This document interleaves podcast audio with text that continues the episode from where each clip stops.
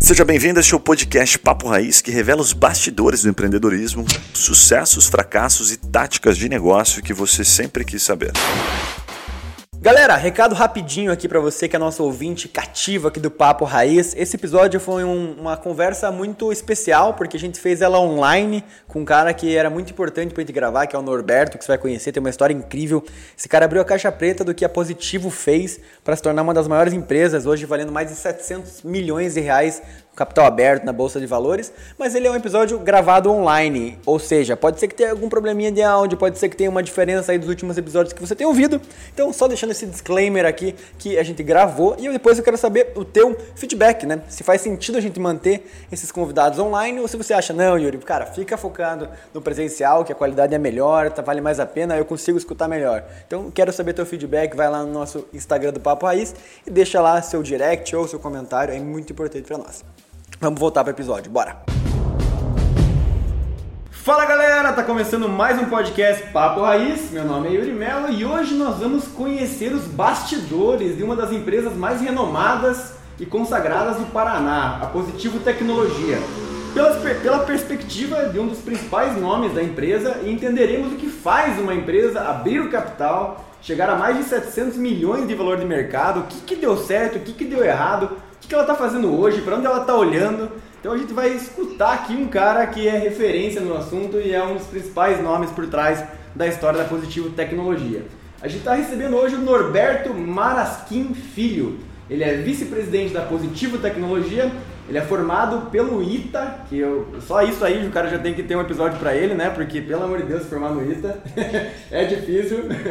e desde sempre seguiu o caminho da tecnologia. Antes de chegar à companhia, trabalhou por oito anos em consultorias estratégicas e atuou em mercados no Brasil, Colômbia, Equador e Índia. Em 2010, ele coordenou uma das negociações que resultaram na entrada da companhia nos mercados Argentina e Uruguai para a venda de dispositivos da Positivo e que levaram à criação da joint venture entre a Positivo Informática, como se chamava na época, e a BCG. Foi CEO da empresa resultante nesse processo, a Positivo BCG. Então, Norberto, seja bem-vindo, obrigado aí pelo teu tempo. É um prazer, uma satisfação de receber no podcast Papo Raiz. Obrigado pelo convite, Yuri, Mário, Guilherme. Prazer estar falando com vocês. É... Vamos lá, vamos bater um papo, vamos ver que mistérios que tem por trás de tudo isso aí. Muito bom. E a gente também está com o Juninho Conceição e o Guilherme Barbosa, como nossos ouvintes já conhecem. E eles, é, Norberto, eles são fãs incondicionais de pager e telegramas, né? Eu, eu não sei se eu convidei as pessoas certas aqui pro, pro nosso episódio, mas os caras estão aí, né? Então vamos conversar. Sejam bem-vindos, galera. Show de bola, obrigado. Obrigado. Acho que a gente tem bastante coisa para aprender hoje, tem muitas curiosidades. A gente sempre fala aqui que o Papo Raiz é, é um programa onde a gente faz as perguntas que você sempre quis fazer para ouvir as respostas que você nunca ouviu. É, por aí. Muito bom, muito bom, Roberto. Obrigado pelos brindes que você despachou, tá chegando aqui para nós, brindezinho, aqueles mousezinhos que tem sem fio da Positivo, legal, aquela câmerazinha descolada. Até o final do episódio, o cara que manda no Positivo tem que liberar um brindezinho para nossa audiência. Não. Deixa essa parte para depois. O choro vem depois. A área já tá pedindo ali pro assessor ali dele, eu já tô conversando, tô conversando nos bastidores. Boa, boa. Perfeito, começamos bem. Boa. É, Gui, qual que vai ser a dinâmica hoje então? Pô, Roberto, aqui, qual é a intenção, né? A nossa fala sempre se direciona para empreendedores dos mais iniciados, a gente costuma dizer, né, aos mais experientes. A gente tem aqui caras que têm mais de, sei lá, mil pessoas na empresa, né, trabalhando, já passamos com, tivemos alguns nomes muito expressivos aqui no podcast. E uma das perguntas que é um, é um clássico está sempre relacionado à abertura de negócio, sabe? Como abrir um negócio, mas principalmente como abrir um negócio ter resultado, né? Como um negócio se torna uma positivo, porque antes de ela ser positiva, ela era um negócio pequeno. Então, como a gente já sabe um pouquinho da sua história como intraempreendedor, é, pergunto você, convido você a falar sobre como abrir um negócio, como começar um negócio, ou como começar, inclusive, uma carreira como intraempreendedor e se tornar o que você é hoje, sentar nessa posição da positivo tão privilegiada. É. O, o, o empreendedor ele tem uma visão diferente nos temas. É, ele, ele enxerga uma oportunidade e o, e o risco por trás dessa oportunidade é algo que atrai ele bastante. E ele está disposto, a, acima de tudo, de fazer aquilo dar certo. Tá? Então a gente brinca muitas vezes que você pode ter a melhor estratégia existe uma escola muito forte de estratégia que vem de, de, de consultoria de estratégia, né, que é a estratégia é, tradicional. Ah, eu vou fazer todo um plano de ação para chegar lá. O empreendedor ele tem um pouco do gut feeling.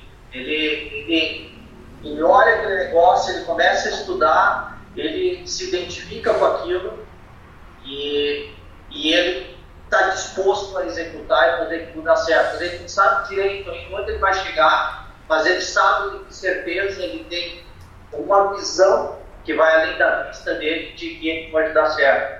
E esse empreendedor, ele pode ser desde o empreendedor é, estrito senso que está montando uma empresa, criando uma empresa, ou pode ser um funcionário dentro de uma empresa que está disposto a empreender dentro dessa empresa.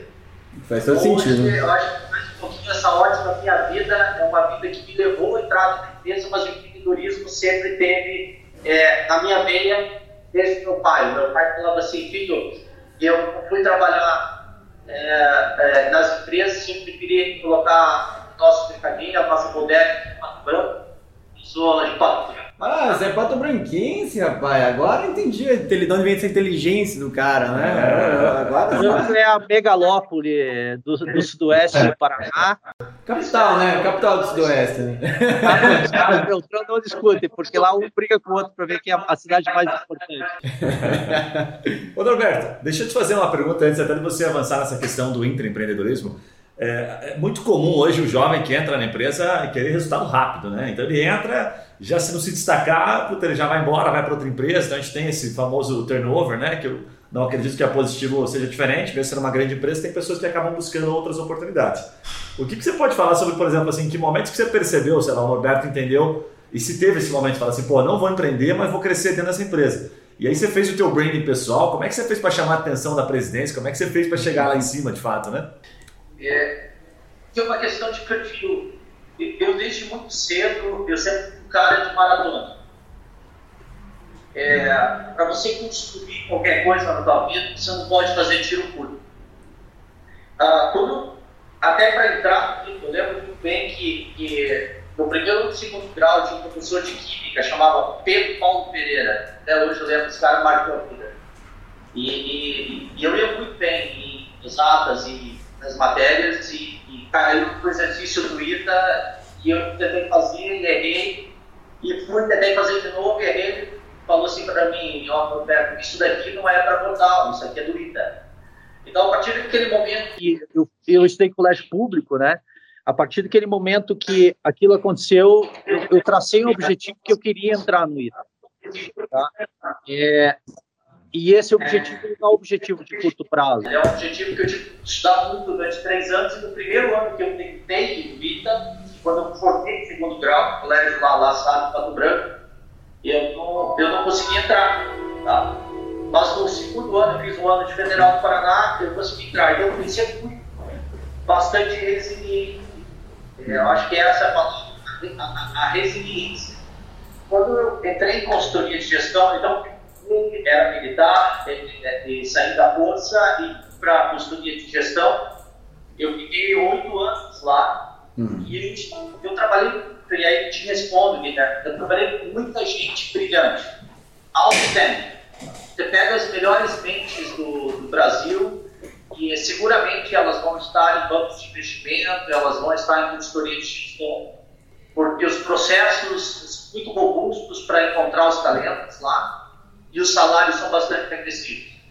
Então, é, eu tive a oportunidade de estar dentro das grandes empresas de consultoria de gestão e a gente sempre pegava os melhores de cada turma, da Poli, USP, né, São Paulo, pegava a FGV, pegava a ITA e o Unicamp, que a gente fazia um grupo bastante grande, tá?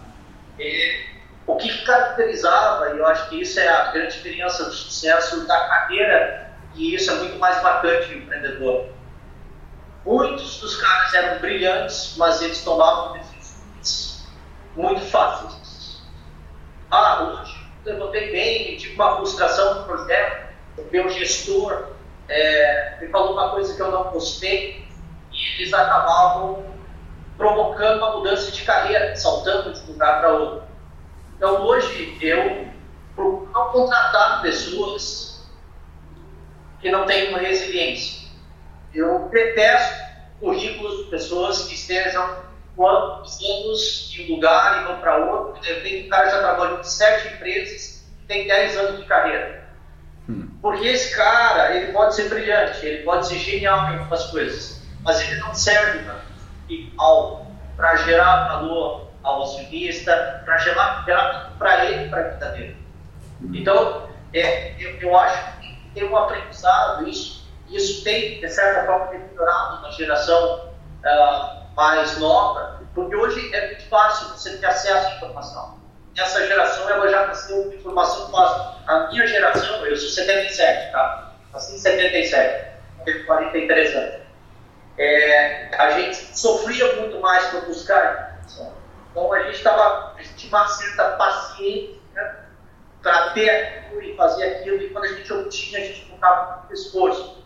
Mas isso não é genérico, tá? Tem, é, tem muita gente nova tem as características de resiliência e, e, e de dedicação e que consegue também emocionalmente lidar com as pessoas. Uhum.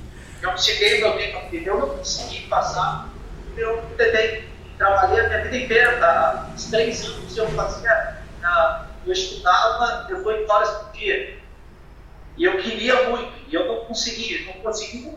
Depois daí descobri que a turma 99 formou por em 2000, eu sou 00 do ITA, a turma 99 conseguiu, a, o ITA fechadinho, não tem, divulga nada, conseguiu a lista dos aprovados na, na titular do ano anterior. O meu nome ficou exatamente no limiar de não entrar é, no ano anterior. Que massa. Então, nos negócios, o que acontece é, é normal você ter frustração, é, é normal que as coisas se compliquem, Tá? É normal que o tom levante, que a pressão suja, mas o que diferencia um cara de sucesso é o cara não perder as convicções, o propósito dele. Não é questão de dinheiro, tá, pessoal? Fazer negócio é uma questão de propósito. É, é, tem pessoas que colocam o propósito, a vontade de vencer acima de qualquer outra coisa, acima de qualquer coisa. Então, acho que te respondendo é o que mata a, a vida das pessoas que conseguem é um pouco isso. Ô Norberto, e assim, quanto tempo, cara, é, demora para um intraempreendedor ele começar a escalar de fato? Quanto demorou para você? E eu queria que, é, emendar essa pergunta em teve um ponto da virada, assim, como empreendedor, ou seja, você estava entre é, sair ou continuar e, e ser executivo, ou você já estava com a visão de longo prazo desde o começo? É, como que você conseguiu, é, de fato, fazer essa virada de, cara, eu sou aqui um, um executivo, às vezes, ou um gerente de nível médio, para não, eu vou para as cabeças, eu, eu, tenho alguma série aqui de circunstâncias que eu estou criando que eu vou para cima. Teve esse ponto e quanto tempo demorou? Teve, teve esse ponto. É, veja, eu fui trabalhar em consultoria porque a consultoria me dava, também, a consultoria me dava a oportunidade de aprender sobre várias empresas, trabalhar em vários países, diferentes indústrias, então eu vi bastante de. É, dentro da consultoria, foram oito, oito anos, ah, tive uma carreira muito legal. E eu tinha sempre o feedback para Roberto, você é um consultor, você recomenda as coisas. Esse negócio não é seu. E eu sempre tomava um dos negócios que eu pegava, um negócio meu. Então, isso começou a ficar muito latente. Assim, todo o feedback que eu recebia, os caras falavam assim: bicho, você só recomenda, eu posso educar. E aquilo me frustrava. Então, eu fui começando a entender que eu tinha muito claro no começo da minha vida, mas a, a forma que as coisas foram se mostrando é que o empreendedorismo estava doutorado. E eu queria ser feliz dessa forma. Então, quando você é consultor, a primeira transição que você faz é uma grande empresa e indo para uma grande empresa, eu vou tentar fazer essa transição. O cara que me comenta para começar a ter negócios lá e mostrar o meu trabalho. Aí é, Deus coloca muitas pessoas que acabam mudando a tua vida, né? E, e aí eu escolhi a positivo. Eu lembro na época, hoje eu posso falar, eu, eu, eu ganhava 35 mil reais por mês em São Paulo, eu tinha bônus considerado, 10 salários, isso foi anos 2000 e bolinha, tá? E eu vim para positivo ganhar bem, até a metade. Hum. porque eu queria fazer uma transição. E, e, e inclusive, para vocês terem ideia, como eu também, eu mantenho contato com os chefes, com os meus pares, naquela época, a gente virou uma família, assim, a gente tem um respeito enorme. O meu chefe, que era um espanhol, falou assim, se quiser lutar para construir, venha. Quando eu cheguei na Positivo, que primeira reunião com o Hélio, o Hélio, fundador da Positivo Tecnologia, né? Uhum. Então, o grupo Positivo tem várias, várias empresas dentro de tecnologia. É, bateu muito, assim, o Hélio é um cara muito empreendedor, assim, um cara que realmente ele, ele, ele ativa nesse sentido. Então, a primeira reunião, uma reunião super dura, e, e bateu, falei, cara, tem, tem, tem e dentro da empresa está uma estratégia de novos negócios. Então eu tinha que desenvolver coisas novas. Legal, né? Para fazer coisas novas. Então, cara, eh, além dos números, além do PowerPoint, eu queria me sujar, ia entrar e começar a fazer. Começou a fazer canais de discussão na positivo. É, uma série de. E aí teve uma virada de chave, teve uma sacada boa na Yuri, cara, pegou dentro da Positivo, eu estava diferente de novos negócios. A, a Positivo tinha parado de crescer no Brasil, porque o mercado de PCs parou de crescer, tá? lá para 2009, 2010, e a Positivo falou, nos próximos três anos eu tenho que buscar crescimento em outras coisas. E a primeira coisa que vem na cabeça é, nada gente tem no Brasil, por que, que a gente não vai para outro país e começa a abrir geografia, geografias? surgiu uma oportunidade de ir para a Argentina e negociar uma entrada na Argentina. Daí a gente fez uma análise, falou, a gente vai sozinho, a gente precisa de um sócio local, qual é a estratégia de entrada? Falou, a Argentina é muito mais difícil que o Brasil. Hum. É muito mais volátil que o Brasil. É, na nossa indústria, é necessário, se ter um sócio local, pensa bem nos Então, a gente foi para negociar com uma empresa chamada Bonds Unidos, que é a BGH. E, e, e aí, antes de ir, o, eu tive uma conversa com o Ed, o Ed falou, quero que você faça isso. Eu falei, Ed, eu vou, quero responder para você. Eu não respondia com o Ed, vice-presidente no meio de nós. E, e, eu acho que a forma que foi conduzida, respeitando sempre a autoridade da, das pessoas envolvidas, né, é, foi, foi determinante. Então eu cheguei lá na Argentina e aquelas coisas, bateu bateu também a, a, a, o pessoal da BGH. A gente negociou, fez um check que persiste até hoje, contratos mais completos que a empresa já fez, porque é uma empresa 50-50. E, e de repente eu fui para negociar, para fazer o business plan, e precisava começar a implementar, tinha oportunidade, comecei a implementar, comecei a organizar o time, e o pessoal chegou e falou, deve falar, tem que achar um CEO para a empresa. Ah, pra quê, né? Aí colocava os caras, eu entrevistar os caras, o pessoal da PGH, e acabava estando mais preparado na própria entrevista. Os caras não iam bem na entrevista porque eles não conheciam muito do negócio. Então, uma coisa importantíssima do empreendedor é que ele tem que conhecer aquilo que ele faz. Não adianta você hoje ser jornalista e falar assim, eu vou deixar de ser jornalista e eu vou passar a minha família não mexe com agricultura, eu vou virar agricultor. É ilusão tua de dizer que você vai virar chave no mesmo ano você vai lá e vai começar a mandar bem. Tem tudo, tudo. Né? Todos os frentes, todas as indústrias, elas têm uma ciência por trás, elas têm um conhecimento do ecossistema, dos contatos, do que faz diferença. Então, eu já conhecia muito mais e estava buscando um CEO. E aí falaram, por que você não assume a empresa? aí eu lembro que tinha sete pessoas e, a gente conseguiu criar esse negócio do empreendedorismo. E a gente tomou a empresa nossa, apesar de ter dois sócios, 50 50. E aí eu criei uma empresa e da noite aquela empresa passou a faturar 200 milhões de dólares. Porque aí vem as coisas que a gente não controla. Uh, a gente tem, assim, no mês seguinte, a gente tem um projeto, o governo argentino, que dava 7 milhões de para potencial dólares. Aí, três meses depois, o governo argentino fecha o país com a importação de computador. Meu Deus! a gente já ganha o projeto, já estava colocando a primeira linha de produção lá na Terra do Fogo, no fim do mundo. Não sei se você tinha oportunidade de Ushuaia. Ushuaia, sim, eu nem sim, conheço, sim, cara. Terra do. Sim. É um dos lugares mais que eu já fui. Em que ano que era isso, Roberto? Oi? Em que ano que era isso, só pra contextualizar? Foi em 2010, 2011. Caraca. Faz um tempinho. E, e aí fizemos, colocamos a fábrica e de repente fechou para importação. O que aconteceu? Os, os, os eh, varejistas argentinos, assim como aqui você tem, sei lá, a você tem Via Varejo, né? É, que agora é só Via, Via Casas Bahia, no Frio, né?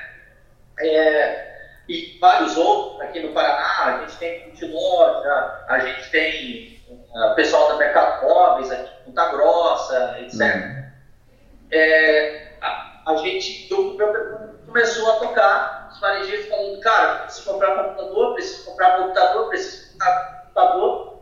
Aí a gente foi e aterrissou, falou, tem que colocar essa fábrica rodar. Eu lembro até hoje, cara, que a primeira placa mãe que a gente fez de computador lá na Argentina, com a nossa linha novinha, linha SMG, última geração, da melhor marca de, de insertadoras automáticas do mundo, etc.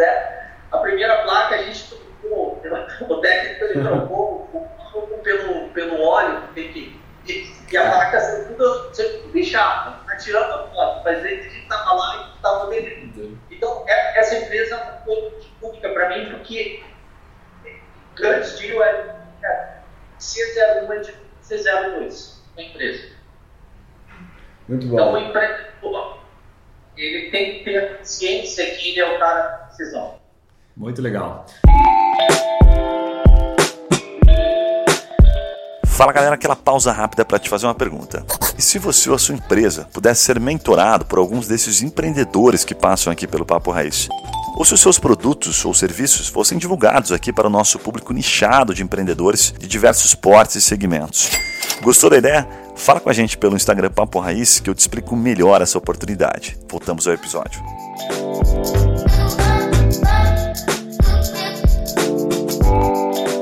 Roberto, deixa eu aproveitar para tirar uma, uma casquinha dessa passagem que você teve como consultor, que a gente gosta pra caramba dessa passagem de consultor para depois para CEO, né? E o consultor, é- eu, eu gosto de brincar que o consultor é mais fácil, é mais fácil dizer o que a pessoa tem que fazer do que está fazendo, né? É sempre mais difícil executar. A pergunta é, a gente sempre faz essa pergunta aqui para grandes CEOs, assim, né? Enfim, presidentes, vice-presidentes, o que faz um CEO de uma grande empresa? Ele tem é, passagens, momentos diferentes de resolver problema, ele fica mais apagando fogo, trabalha no estratégico, contrata pessoas. Conta um pouquinho da, da tua posição hoje, o que, que você faz exatamente nas tuas 8, 10 horas úteis do dia.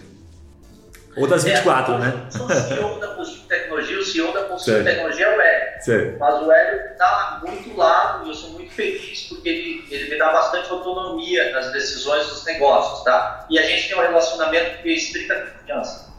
O, o CEO, é, A responsabilidade dele primeiro são as pessoas. ele é a pessoa é, que deve motivar, é, cuidar das pessoas, é motivar, é trazer o senso de consciência e dar essa visão de estratégia. A Positivo é uma empresa grande hoje. Como uma empresa de capital aberto e grande, a Positivo ela tem muito bem estruturado. Quem é acionista, quem é responsável pelo conselho, tem o conselho de administração e depois tem o corpo dos executivos. São os três esferas da empresa, tá? O bom o cara que está lá para acompanhar a, a execução e definir a estratégia de médio e longo prazo, que é o trabalho do conselho de administração de qualquer companhia, o corpo de executivos, né? E aí, dentro do corpo de executivos, você tem o CEO, que é o Chief Executive Officer, que ele, ele, ele, ele é o responsável por comandar a tropa de execução, tá?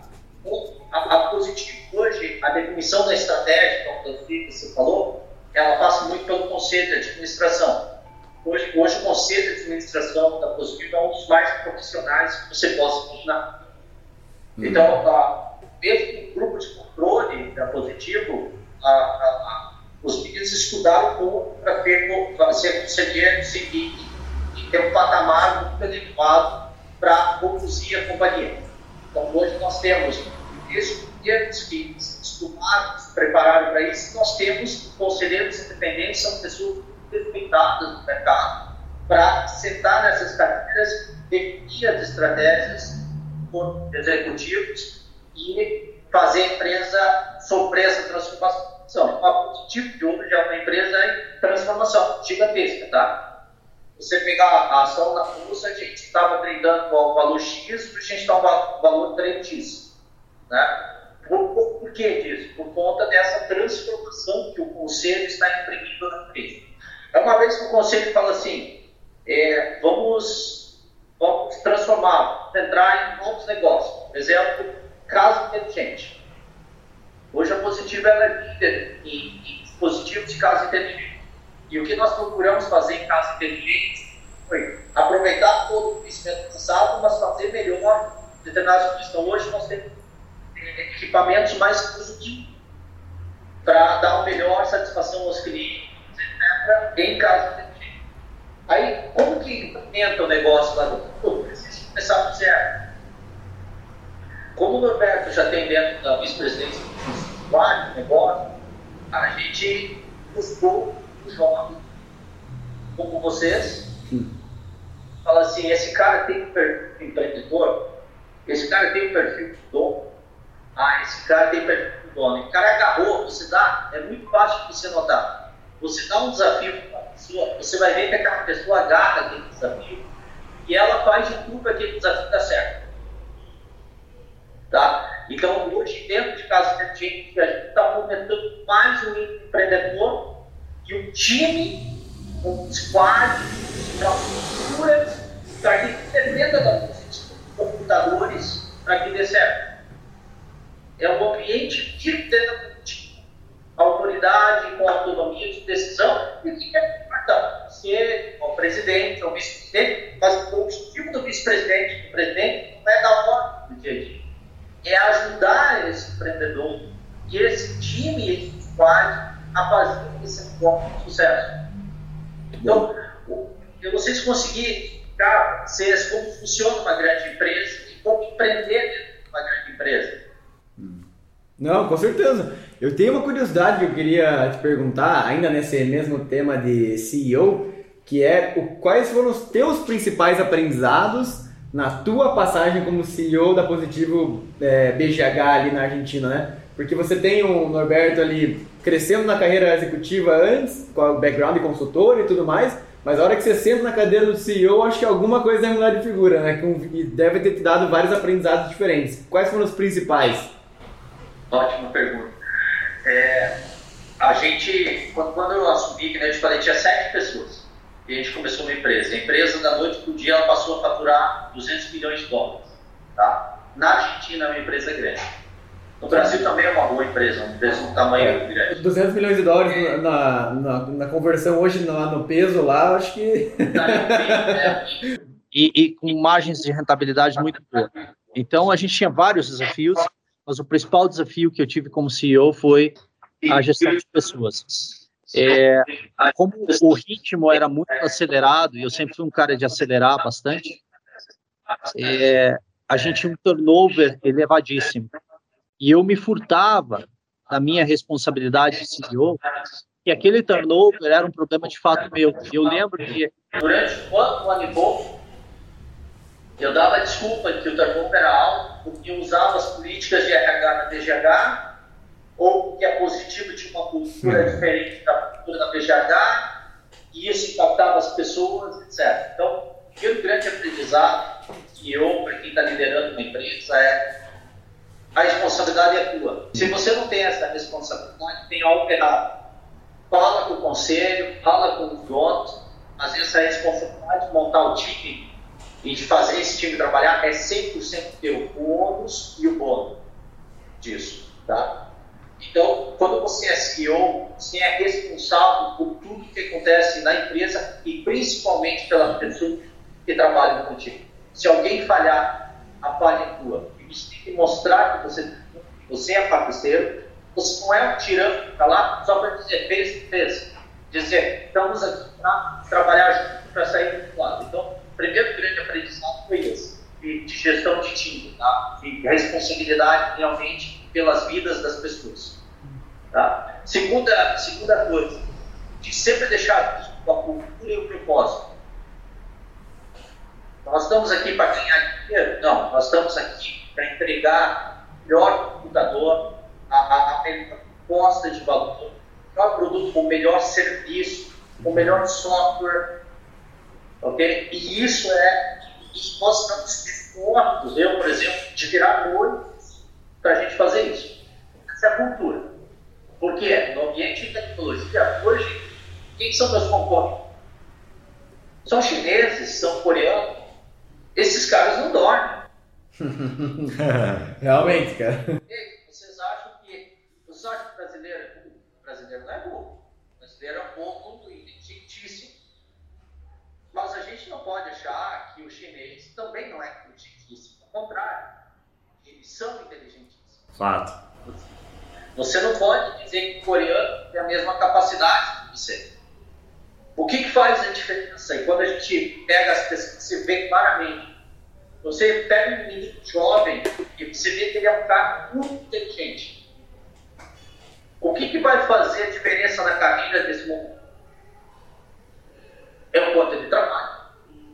Você tem uma curva de aprendizado, conhecimento, capacidade de gestão, no eixo Y. E no eixo X tem o tempo. Você concorda que a curva do cara que trabalha mais tem a mesma inteligência que o outro que trabalha menos e é mais acelerado? Muito, com certeza. Então, esse, esse ângulo aqui é a inteligência e a como você trabalha. É. E essa cultura é a cultura que um CEO coloca numa empresa. É o ritmo, no final do dia, o ritmo e a visão, né? Faz todo sentido. Roberto, teve, teve um convidado que passou por aqui, que ele, eu não lembro se foi exatamente aqui ou se a gente aprendi isso em outro lugar, mas ele falou sobre a fórmula da eficiência. Né? Como é que você calcula a eficiência de uma pessoa? Ele falava, era bem simples. Ele falava que era talento menos interferência. né? Então, o que você falou é, é- é muito simples, cara. O cara é muito inteligente, muito talentoso. Mas quando ele tem interferência, puta, esse cara aí não é disciplinado, não acorda na hora certa, o cara ele pula de galho em galho, então a nota dele no final, né, tipo, é 8 para talento e a interferência é 6, é 2. Aí quando você pega um cara menos talentoso, mas zero interferência, muito disciplinado, ele vai chegar mais rápido, né? Ele, ele É. tem mais resultado. Então só talento por si só, concordo perfeitamente, não resulta, né? não leva a lugar nenhum. Leva até uma parte só, né? Mas É. não resolve. É, Norberto, Disciplina, né? A gente ontem estava falando sobre filhos e a gente estava vendo como uma disciplina faz diferença no próprio desempenho deles no colégio, né? O que é mais importante era a pergunta? É a inteligência, o dom divino ou é a disciplina? Ah. O Guilherme acabou de, de resumir para a gente, né? A disciplina é muito importante. Perfeito, perfeito. Norberto, dando uma pivotadinha aqui no- na conversa, até pra gente abordar um outro assunto que eu acho que vai ser é, bem interessante de escutar. A gente sempre pergunta aqui no podcast, cara, como ganhar dinheiro, né? Como que você se diferencia num mercado tão competitivo? O que, que é positivo hoje, ou o que, que ela fez ao longo dos anos para se tornar uma empresa lucrativa e se manter lucrativa mesmo num, num mercado mega competitivo com concorrentes internacionais muito fortes? Como que a Positivo se destacou e continua se destacando e como é que ela ganha dinheiro nesse mercado hoje? É, é, é, é ser incansável buscar a, a eficiência, a perfeição, é, sempre brigar por algo mais, nunca estar contente e- aonde você chegou, porque qualquer negócio hoje ele já é explorado né, por alguém, seja pelo teu vizinho, que é o teu concorrente, seja por uma empresa lá de fora. É, o, o, o, desempenho, a, a, a valorização, o ganhar dinheiro, é, ele depende muito de transpiração e também depende de coisas que não controla. Então, vou dar, vou dar um exemplo para vocês. A Positiva ela vinha fazendo essa transformação de companhia, de eficiência, de novos negócios há dois, três anos, tá? De forma acelerada.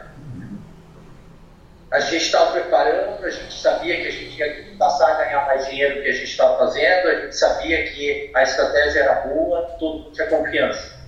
De repente vem a pandemia. O que, que a, pandemia, a pandemia fez? Ela catalisou as oportunidades que a Positivo tinha. Então, a pandemia ela trouxe dois, dois triggers, dois, dois gatilhos. um, um, evento, um evento cíclico e um, e um efeito circular. Tá? Então, como as pessoas ficaram em casa, todo mundo sabe estudar de casa, trabalhar de casa, para estudar de casa, trabalhar de casa, precisava ter um computador. Uhum. Esse é o efeito cíclico. Quem tinha um computador para vender? A Positivo. Todo mundo queria comprar computador. Quem estava com a melhor relação com os fornecedores? Uhum. Ah, a Positivo sempre tratou bem os fornecedores e sempre foi muito profissional. Então a Positivo sai da frente quando vem evento desse, porque a Positivo estava preparada para pegar a oportunidade. Então essa oportunidade, curto prazo, ela é uma oportunidade cíclica. E aí quando você aproveita a oportunidade cíclica, o dinheiro vem, e você acelera também as coisas que vêm depois da pandemia. O que, que vai vir depois da pandemia? Você tem dúvida que o consumo de computador vai ficar acima? A gente está olhando é, Israel, Estados Unidos. Mesmo tendo vacinado e está aberto, vários a demanda ela é 30, 40% acima da demanda que era antes da pandemia. Caramba!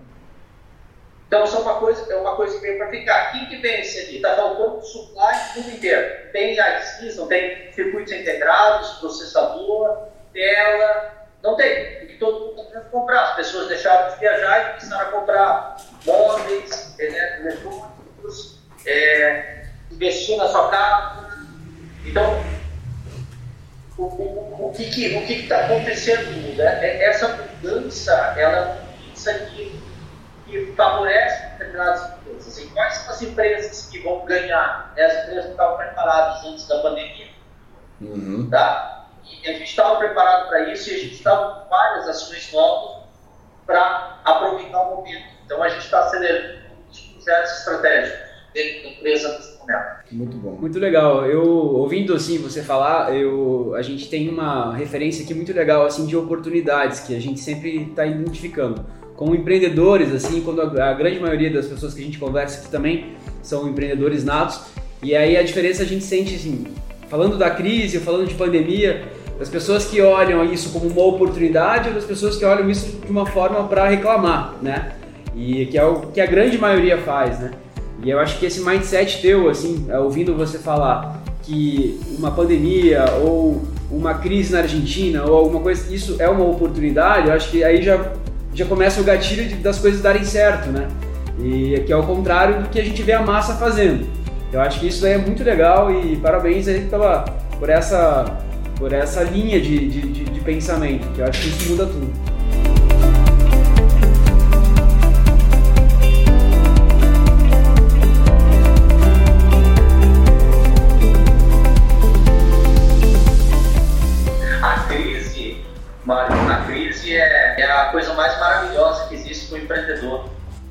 É isso aí. Isso aí. Porque a crise ela muda o status quo. Aquele empreendedor que está começando, quando vem uma crise. A probabilidade de as regras serem mudadas e daqueles caras que estavam, estavam, aqueles caras que já são. Os babudãos, os elefantes já estão super bem posicionados, dominando, os caras dão uma chacoalhada, né? E às vezes o cara que está começando algo novo, um negócio novo, uma oportunidade, uma janela para se enfiar e entrar de vez. Então a crise é a janela da oportunidade. Sim, sim. A gente brinca no, no automobilismo assim, que quando chove todo mundo fica meio que igual, né? Porque daí tem os riscos dos acidentes, né? Tem o cenário de, de chuva, de água na pista, né? De kart que não funciona. Então é, é bem por aí. Eu acho que quando tá difícil, fica difícil para todo mundo, né? É. Diferente de um cenário de oceano azul. Norberto, deixa eu te fazer uma pergunta aqui, bem daquelas bem capciosas, porque eu, eu tive uma experiência com indústrias grandes, né, com, até com multinacionais, enfim, e a gente via muita coisa, nesse, nesse, só para dar um contexto, no mercado de bebida, tá? Então, Diageo Brasil, tá. Pernod Ricard, essas empresas assim. E tem uma passagem que, que me marcou bastante, que foi um CEO uma vez contando a quantidade de erros que eles tinham versus acertos. Né? Então, ah. e quando ele falou, eu na hora nem me toquei. Eu falei, não, não pode. Os caras falavam que erravam tipo 80%, 90% das vezes acertavam em 10%, mas aquele 10% fazia o negócio crescer daquele jeito. A pergunta que eu quero te fazer é o seguinte: quando a gente vê um produto da, da Positivo bombando, a gente vê na prateleira, a gente já, pô, Positivo é top. Um dos caras bota a mão, parece que faz dinheiro. Né? Os caras entram no mercado e saem ganhando com tranquilidade. A pergunta que eu quero te fazer é o seguinte: como é que é essa margem, cara? Tem, tem a mágica? Quanto, quanto vocês erram mais do que acertam? O que você pode falar por trás dos bastidores de produtos que às vezes saem da prateleira e a gente esquece, a gente não vê mais, mas nem sabe que aquilo foi descontinuado? Cara, né? É, eu acho que eu vou falar uma coisa que um cara me falou e que mudou minha vida. Ele sabe quem. É, ele sabe que eu Ele falou assim: o errar é bom. E ele falou assim: é, a pior decisão que você pode ter é não tomar a decisão. Hum. A positivo erra muito, Guilherme. A gente erra muito. Só que a gente tem que aprender com aquilo que a gente erra para a gente melhorar. E assim é na vida. Então, sempre você olha assim, nossa, o positivo está indo super bem, está dando tudo certo, etc. Aqui dentro, todo dia, quando a gente levanta, a gente tem um caminhão de problemas, um caminhão de coisas que estão dando errado. Tá? E, e eu acho que, que, traduzindo, é, a gente erra mais que acerta? Não, a gente acerta mais do que erra. É normal, se tomar uma decisão racional, você tem que acertar mais que erra. Mas o erro também é bem-vindo. Tá? Então, hoje a gente erra menos do que acerta, é, mas dentro do erro existe muita coisa boa. Tá? E o erro, às vezes, é melhor que um acerto, porque ele vai te trazer algo que é um mínimo. Por exemplo, Positivo, quando vieram todas multinacionais, o segmento de PCs, a Positivo teve que tomar uma decisão. Falar assim, vou reduzir volume e vou brincar com computadores mais high-end e perder dinheiro mais acelerado, ou vou perder menos dinheiro, mas tenho que manter escala, porque lá na frente eu quero estar viva. A decisão acertada positiva foi durante 5, 10 anos, ela focou no segmento mais de entrada porque conseguia dar escala para a gente conseguir comprar os processadores, conseguia dar escala para conseguir comprar as memórias. Se eu vou lá comprar 100 memória, o cara nem abre a porta para mim. Se eu vou comprar um milhão de memória, o cara fala assim, chega aqui, vamos conversar. Né? A gente, então, a Positivo teve que tomar decisões, mas quando você faz um computador de entrada, a percepção da tua marca, ela sobe. Então, o que, que a gente fez? A gente foi melhorando computador de entrada. Quando a gente resolve vir com uma marca top, linha vai, hoje a marca vai ela é licenciada para produtivo, tá? no Brasil. Somos nós que fazemos. A gente vem preparado com ver um Vaio premium para atender um segmento que até anos atrás a gente não atendia. Quando a gente, a gente acabou de fechar uma compacto com HP, tá? que é a segunda maior empresa de computadores do mundo, e licenciamos a marca Compacto. Quando a gente lança o produto Compacto, se vocês tiverem oportunidade de ver, o produto Compacto está chegando nas mãos. Seria um produto que já sai num patamar muito acima. Porque a gente utilizou todo o conhecimento que a gente teve de processos de qualidade para ser aprovado na HP, passamos fundamental, esse fundamental é, é média 10, tá? É, a, a, gente passou super bem, mas é também a gente, além de passar no processo de certificação, a gente cuidou detalhes, mínimos detalhes do produto, para que o produto comece a prateleira, o impacto que está chegando a partir de hoje no mercado, ele é um produto que tem é, muito, muito desse esforço do que deu errado e fazer dar certo. Muito bom. Norberto, deixa eu só, só porque está bem no contexto, rapidinho. Tem um ponto que é legal, que a gente quando é, lança um negócio ou está criando um negócio, fala-se muito né, no formato de startup, do MVP, enfim, de validar o negócio. Uma empresa como Positivo, ela faz esse feijão com arroz como fazem startups, validar mercado, consultar, ou ela, ela tem a, a, a tranquilidade talvez de pular uma etapa? Ela dá tiro de revólver, não é só de bazuca. Tipo assim, ela tem mais privilégios, ela pula uma etapa porque pô, o conselho já falou que aquilo ali funciona e pode avançar, sabe? E, e como é que é isso na prática? Você falou, pô, vai chegar redondo no mercado, mas e aí? Ao contrário, ao contrário. Aqui eles não erram, Guilherme, ele falou que eles não erram. Não, não, assim, aqui na Positivo, para aprovar um projeto, o nível de detalhe do business plan do planejamento é algo gigantesco, tá? Então, é, hoje, por exemplo, a gente, a gente analisou nos últimos seis meses 23 iniciativas para a gente poder priorizar a análise dessas iniciativas é muito bem no detalhe. Aquilo que eu falei para vocês, o conceito positivo é um conceito muito profissional. Eles olham os detalhes, eles analisam, até para quê? Porque o tempo das pessoas é o mais importante. Você não pode fazer 20 e poucas coisas ao mesmo tempo. Coisas novas. Você não pode ter 20 negócios novos ao mesmo tempo dentro de uma companhia. Então, você tem que priorizar. Você vai priorizar por quê? Aqueles que têm uma maior probabilidade de dar certo.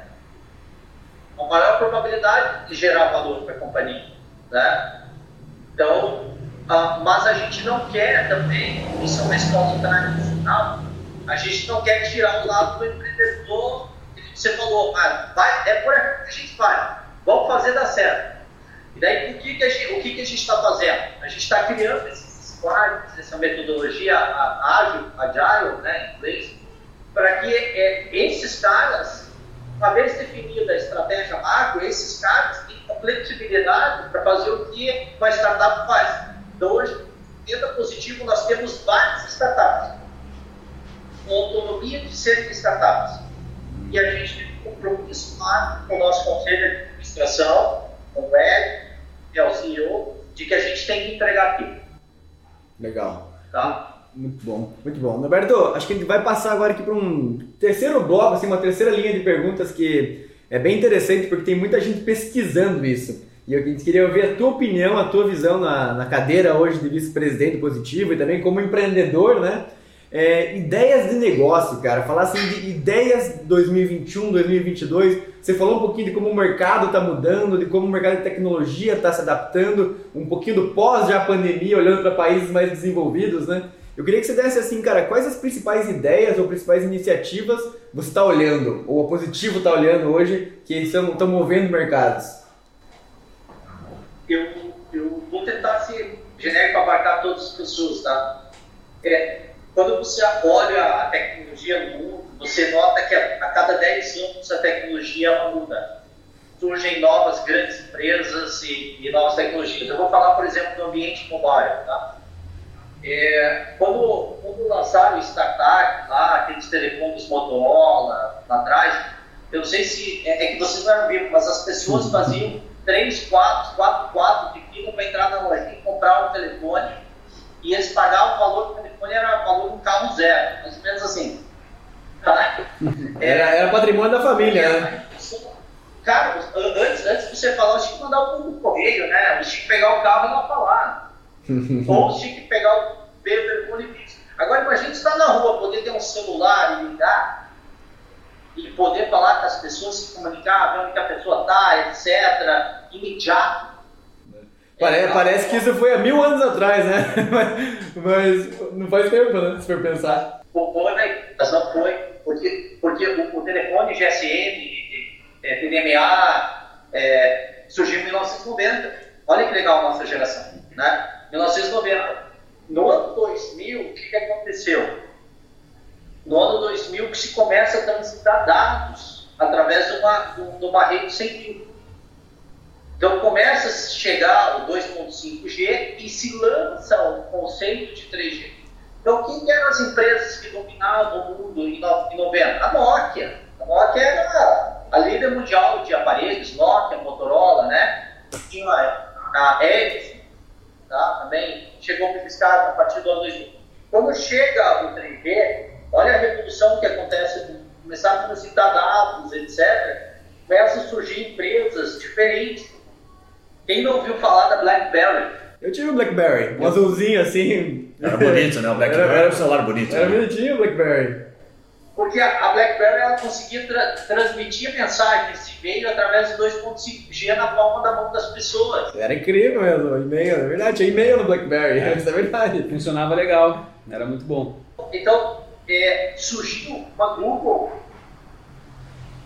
O que, que dominava o sistema operacional? Era o Symbian da Nokia, que era um sistema fechado. De repente vem um cara, pega o Linux e fala assim: vamos fazer um sistema aberto Então, a partir de 2000, começa a ter uma, uma inflexão muito grande. E aqueles caras que eram ganhadores em 90 passam a ser perdedores. Aí vem o Steve Jobs e fala assim, cara, o touch é tudo de bom. Né?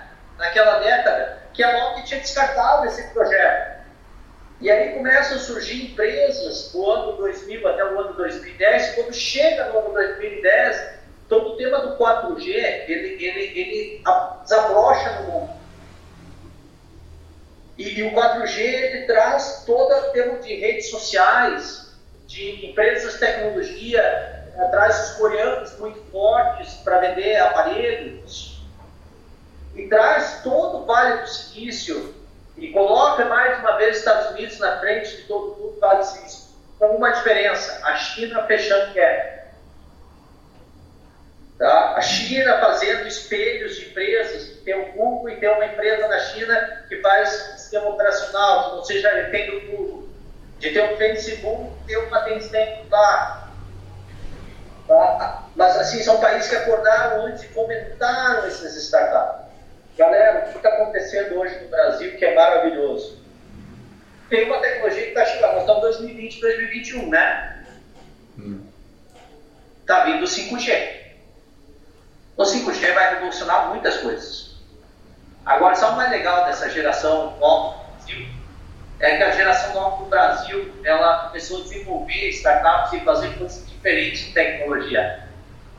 Hoje, hoje contratar um desenvolvedor é uma coisa quase impossível, porque todos os desenvolvedores estão trabalhando na full.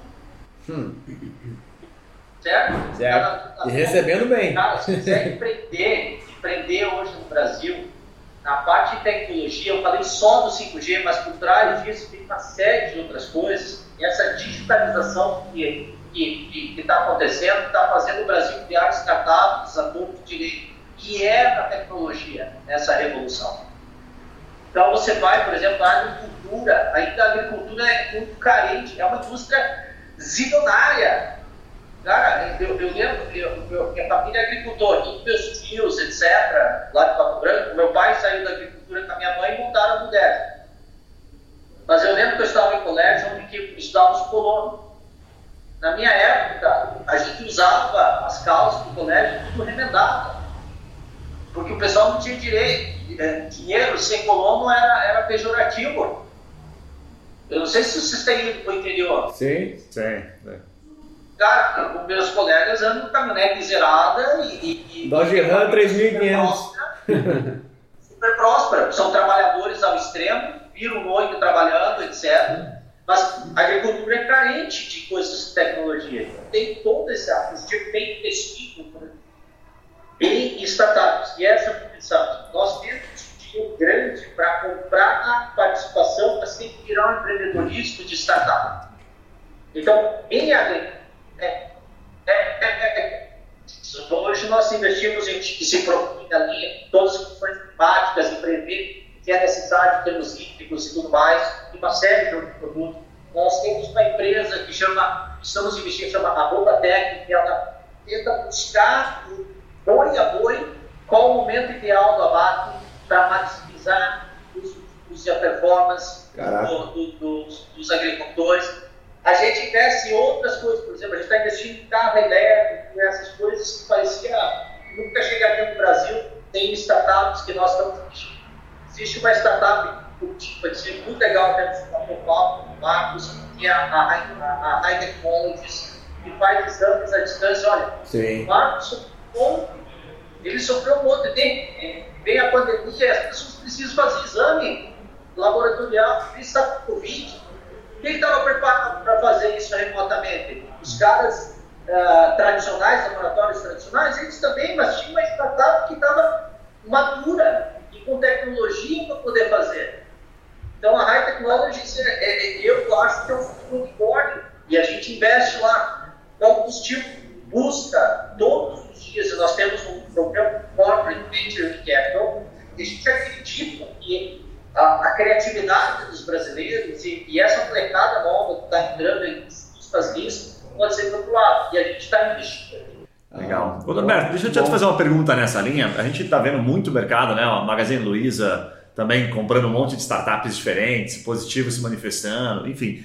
E a gente é, aqui é muito ouvido também por empreendedores que estão tentando resolver algum problema para ser comprado, né? Que também segue um pouco dessa lógica, fazer o exit da startup, tal, que é tão momento sonhado dos empreendedores. Você falou, citou algumas startups que estão em ramos completamente diferentes. Uma coisa praticamente quase não se conecta com a outra, né? Em alguns casos. Mas deve ter alguma coisa que tem um certo padrão. Como é que a Positivo olha para os negócios para tomar essa decisão? Né? O que, que, vocês estão olhando? É um pouco de, de, futurismo? Tem alguma coisa correlacionada? Como é que vocês tomam essas definições? Tem, tem, uma ciência pesada, tá? É aprendizado. A gente não investe em startup, eles deixam startups há bastante tempo. É, o que nós buscamos na startup é, primeiro, o empreendedor, primeiro, se já tem um MVP, você tem algo que pode ficar de pé. Tá? Dois, se essa startup, podemos ajudá-la. O que, que significa isso? Às vezes essa startup, exemplo, tá? ela precisa comprar componentes ou semicondutores na Ásia. Ah, por que, que não vai para o Brasil? Porque ah, a indústria de semicondutor não está no Brasil. Está nos Estados Unidos, está tá na Ásia, não está aqui. Quem que pode chegar lá e comprar um preço competitivo com uma startup? Não, uma forte. Então a gente traz sinergias para essa startup, a gente traz uma potencialização, ganhos de escala naquilo que a gente pode ajudar. Então a gente busca empresas que tenham alguma sinergia, por exemplo, a Eutergo. Cara, a Positivo, a Positivo hoje tem 5 milhões de devices no parque de garantia. Uhum. Se eu precisar fazer um serviço diferenciado, com probabilidade de precisar de um técnico ah, da Ionerd para ir lá e é enorme. Então eu posso potencializar o negócio desses caras positivo. Faz sentido, faz total sentido investir nesses caras. Legal. Não que ele fique dependente do portfólio, mas porque eu posso incentivar ele no mercado. Muito bom, Norberto. Cara, é, eu sei que o teu tempo é corrido e eu sei que se a gente fosse seguir todas as perguntas que a gente tem aqui, acho que a gente mataria a tua tarde aí. Ficar uns dois dias falando aí. Mas, cara, é, que aula, hein? É, obrigado pelo, pela, pelos ensinamentos, obrigado pelo teu tempo. É, queria agradecer cada, cada é, contribuição que você deu aí, foi bem importante aqui pro podcast. E até a gente não faz muito essa, essa, essa versão online, assim, a gente sempre tenta trazer o físico por causa do equipamento. Então a gente tava muito inseguro, putz, será que vai valer a pena e tal? Agora, cara, eu acho que foi uma grande acertada e queria te agradecer pelos aprendizados aí, pelos ensinamentos. Deixa uma mensagem final é, para quem está ouvindo, para o empreendedor que está ouvindo, para o intraempreendedor que está ouvindo. É, qualquer coisa que você quiser e também os contatos, né? Quem quiser conhecer um pouco mais, se é, dá para conhecer, LinkedIn, Instagram, enfim, fique à vontade. Tá bom, obrigado, Yuri. Primeiro, obrigado de tudo por poder bater o papo. Às vezes a gente está. É uma oportunidade até de sair, descontrair do dia a dia que a gente tem né, na rotina da empresa. É muito legal conversar com você, saber que as pessoas estão ouvindo. Espero que talvez a experiência que a gente teve ajude em alguma coisa as pessoas estão ouvindo, né? É, uma mensagem é: a gente vive um momento muito interessante de mudança de negócios do mundo é, é um momento excelente para empreender, é um momento único para colocar as ideias em prática, tá? Acho que o Brasil vai estar muito bem funcionado nos próximos 10 anos. As grandes empresas, o dinheiro está entrando no Brasil, vai ter dinheiro para investir em startup, tá? vai ter dinheiro para investir em empreendedores de fato. Então, é, eu, eu passo essa mensagem eu acho que a gente vai viver um próximo ciclo de 10 anos aí muito interessante para a economia do Brasil e para os empreendedores do Brasil. Antes, para você receber recursos de investimentos de startups há 5 anos atrás, tinha que ir para o Vale do Silício. Hum. Hoje você não precisa mais lá para você ter acesso a essas coisas. E isso está batendo na porta, ficando cada vez mais forte no Brasil. Tá? Várias grandes empresas estão se dispondo a fazer, está vindo muito dinheiro para empresas crescerem, se desenvolverem, ser grandes empresas, não só no Brasil, mas a nível mundial, mas nascidas no Brasil. Tá? Eu acho que essa é um pouquinho a mensagem. É um momento muito bom de negócios. Tá? E eu acho que é um momento para as pessoas inteligentes se colocar todo esforço colocar os sonhos em prática. Afinal, sonhar sempre dá o mesmo trabalho. Sonhar alto e sonhar baixo. Né? Então, é. sonhar, sonhar alto porque o momento é muito propício para isso. Muito obrigado, cara. E deixa teus contatos para quem quer conhecer um pouquinho mais, teu e-mail, teu LinkedIn, não sei por onde que o pessoal pode conhecer um pouquinho mais. É, o meu e-mail é Norberto F, porque eu sou filho, é Norberto Marasquim Filho, então é. Norberto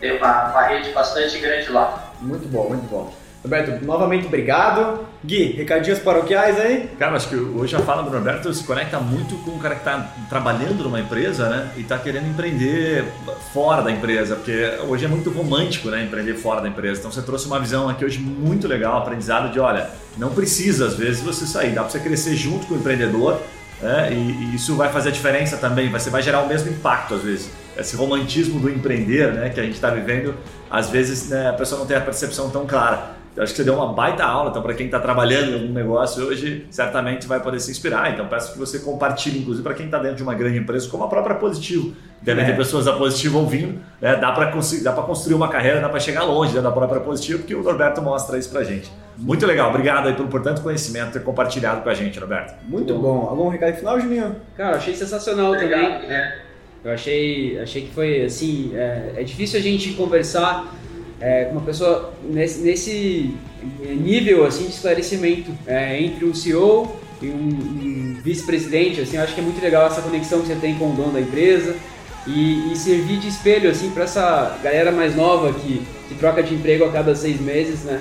E não para em lugar nenhum dizer que é possível a gente fazer uma carreira de sucesso dentro da mesma empresa, da mesma companhia por mais tempo, sendo persistente. Show de bola. Muito bom, muito bom. Galera, e pra quem tá ouvindo aí no Spotify, no Deezer, enfim, nas plataformas, não esqueçam de seguir. E se você tá vendo no YouTube os cortes aí, não esqueça também de se inscrever no canal e deixar seus comentários. E obrigado, até a próxima, valeu, tchau! Tchau, tchau, valeu.